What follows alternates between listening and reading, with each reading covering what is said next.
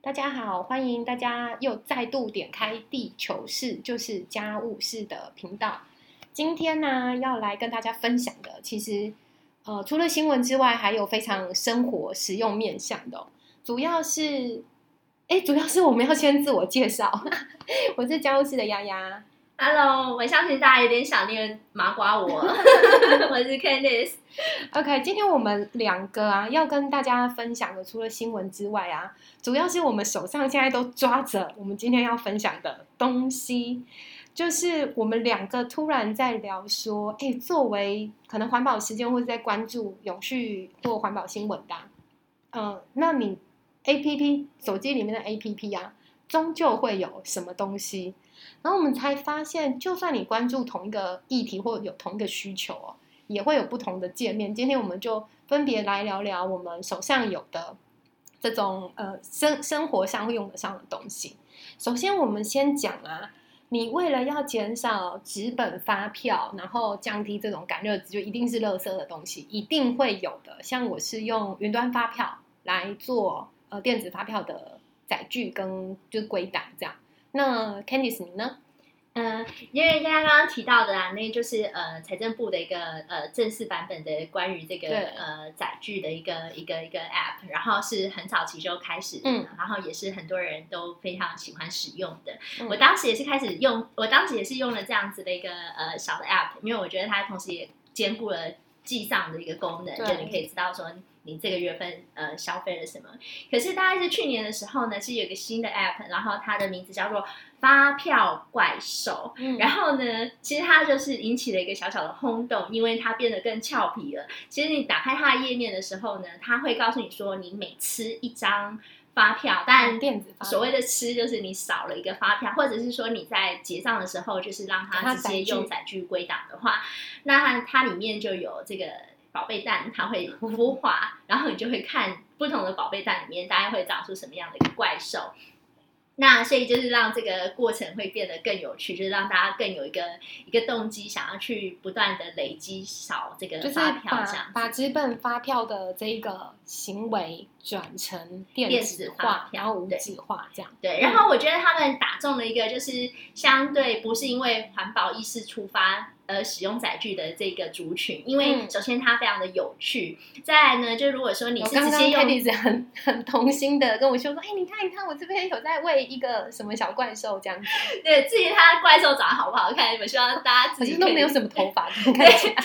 你可以自己去去看一下。不过呢，呃，他另外一个就是也是增加这个动机，就是说，因为你如果能够直接归档，就是直接用载具嗯把这个发票归档的话，它会给你比较多的点数。那这些嗯点数其实是跟他们这个平台有合作的这个商家能够做一些商品的兑换，嗯，所以就大大的让就是一般的消费者就累累积点数之后，好像还有一个额外的红利这样子。对对嗯对，所以就是有有玩又有的拿，所以我觉得他刚好打中了，就是我们大一众的一般消费个消费者的心态，对对啊，嗯，那其实我说我用的那个云端发票啊，除了来做发票的收集之外哦，我其实蛮喜欢它那个会员卡条码的功能。你可以把你很多各式各样的卡片啊，你都直接输入归户到你自己的，就就是手机上，所以你出门就不用带那么多张卡片。像我持有最多的卡片就是台中市立图书馆的各式各样的卡片，就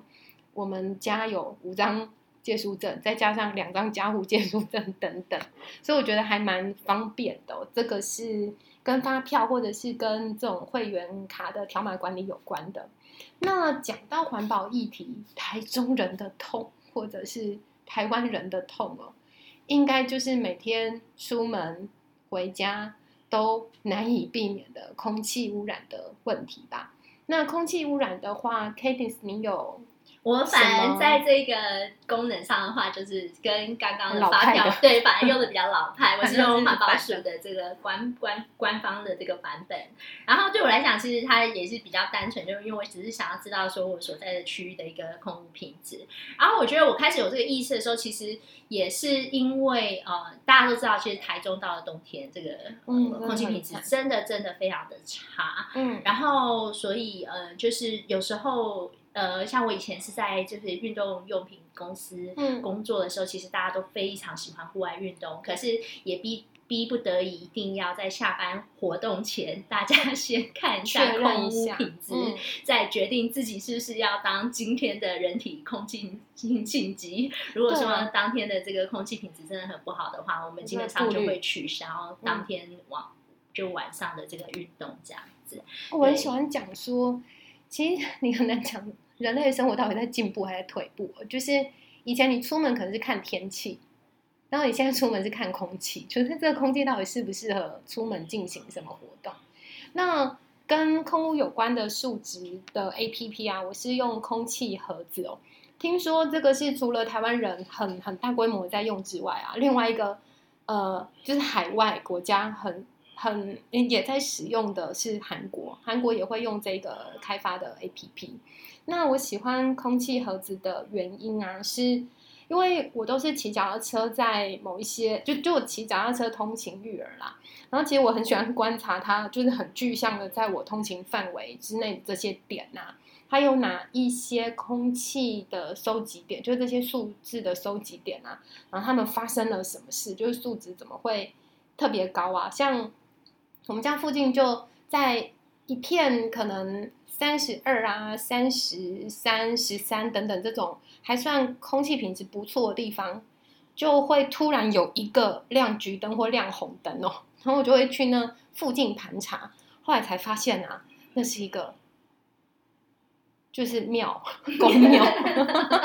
公庙旁边，所以我还蛮喜欢这种，就是它跟我实际的行径是很整合的，它不是一个抽象或是有距离的数据，我就可以看到说，哦，我从一个空气污染的绿色区进到橘色区，进到哪里这样，所以这也是蛮推荐、蛮好上手的一个 A P P。那再来，如果要说，嗯，跟我们的需求有关的，我们终于用到一个，哎，我们终于用到一个算是重叠的嘛？呃，应该是说我们比如说带有有环保杯，然后等等这对种生活对对，就是跟环环境相关的。我相信大家也陆续有耳闻，就是最近非常一呃有爆红的这样子的一个新的一个 App，就是跟环保行动有关的。嗯它就是最近有一个得奖的新闻，对不对？对，然后嗯它、呃基本上，而且它因为呃环保署也非常的支持这样子的一个创新的行动，所以其实在这个环保署的新闻的一个呃平台就可以直接看到这样子的一个资讯。它这个呃 App 叫做奉茶行动，就是我们很老派的那个奉茶。嗯，然后，行动，对，然后呢，它其实就知道说，如果你已经是一个环保分子，你可能就会带自己的水杯在外走走跳，嗯，那当然就是说，接下来问题就是说，那如果我里面的水喝完的话，我怎么办呢？其实它的目的呢，就是帮助你去找到就近找到可以呃免费就是嗯补充补充水分的一个地方地方。对，然后这是由民间团队叫 Circle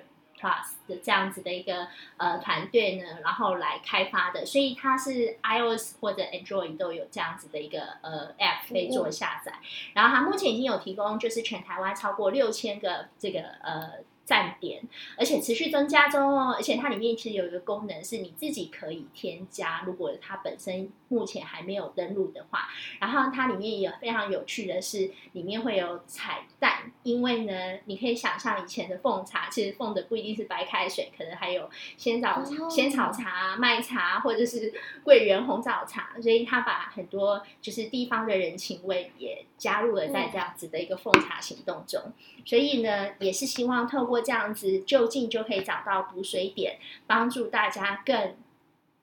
觉得更轻松，可以展开这样子自己自带水杯的行动，而不嗯怕说，即使今天我喝完我的水，我也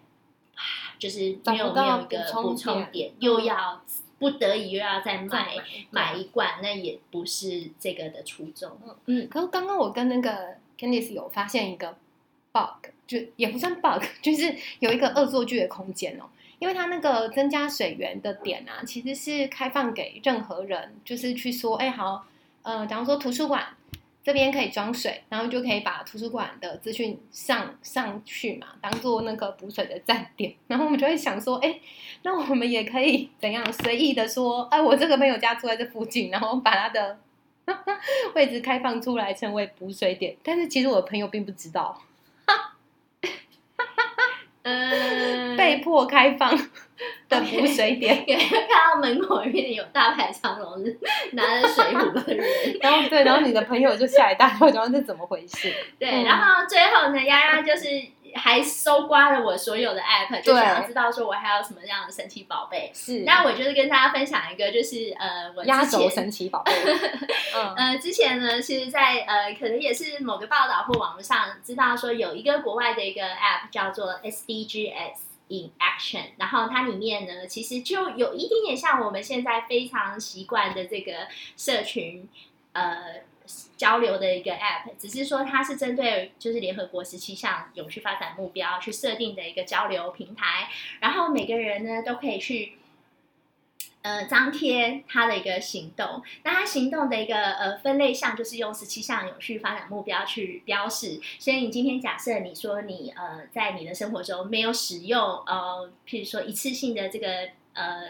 塑胶品，那你可能就可以把它标示我做的这件事情，然后它是跟哪一项有关的。然后呃，不过因为它是英文的界面，所以参与者可能就是来自于世界各地。然后因为这个这个这个 app 里面的 action 真的也不是不是有美女帅哥可以看，所以我刚刚看了一下这个更新的这个频率，可能也不如大家对于社群社群媒体的一个期望。不过它还是蛮有趣的，因为它还有另外一个功能性，就是说它也会载入了就是每天的一个新闻报道，然后适度的帮这些新闻报道做一些基本的分类，告诉你说这样子的一个议题呢是在有序发展的一个呃目标里面的第几项。所以如果有关注这样子的一个 app 的话，可能也可以帮助你更了解每一项议题，然后目前在全世界上面有什么样的一个行动。嗯